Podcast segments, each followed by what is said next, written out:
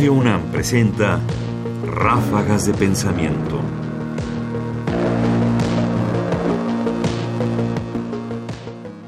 Twitter y el trabajo académico. ¿En qué medida las redes sociales se han convertido ya en parte de la vida académica y en qué parte también han ido envejeciendo? Ernesto Priego es un académico mexicano y que trabaja en Inglaterra, que hace esta reflexión respecto a su experiencia difundiendo a través de redes sociales.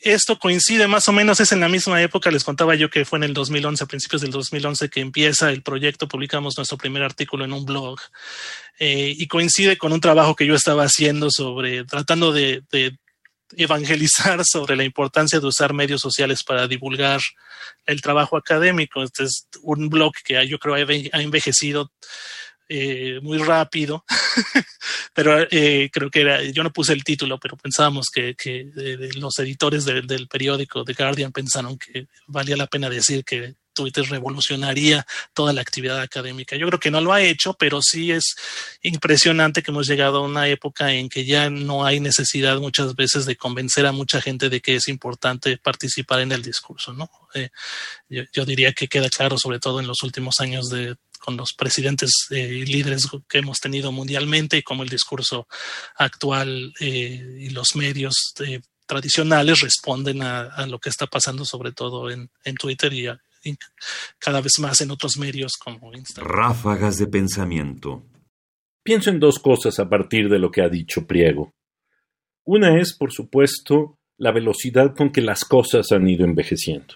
Lo que parecía una idea brillante increíble, novedosa y disruptiva hace 10 años, hoy ya no se ve con esa dimensión.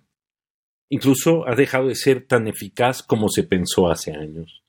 En otros casos, como en el de Twitter, si bien no cumplieron la promesa de revolucionar para siempre la vida académica, es evidente que ya la vida académica no puede vivirse fuera de Twitter, como tantas otras cosas. Claro, ahora el reto de Twitter no es cómo difunde la vida académica y cómo la vida académica se involucra en ello, sino cómo el discurso que se produce en Twitter puede realmente abrir paso a volver o a reconocer o a valorar los discursos científicos, las discusiones analíticas, en fin, las polémicas que provienen menos de la arena política y más de las arenas académicas y de otros campos.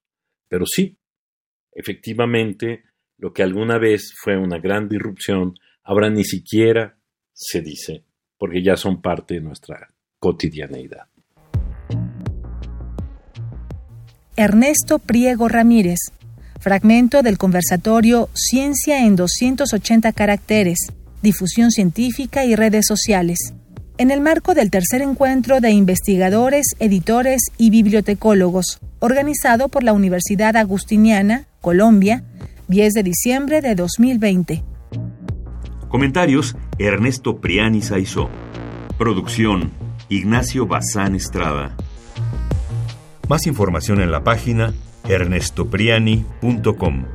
Busca el podcast en www.radiopodcast.unam.mx diagonal podcast.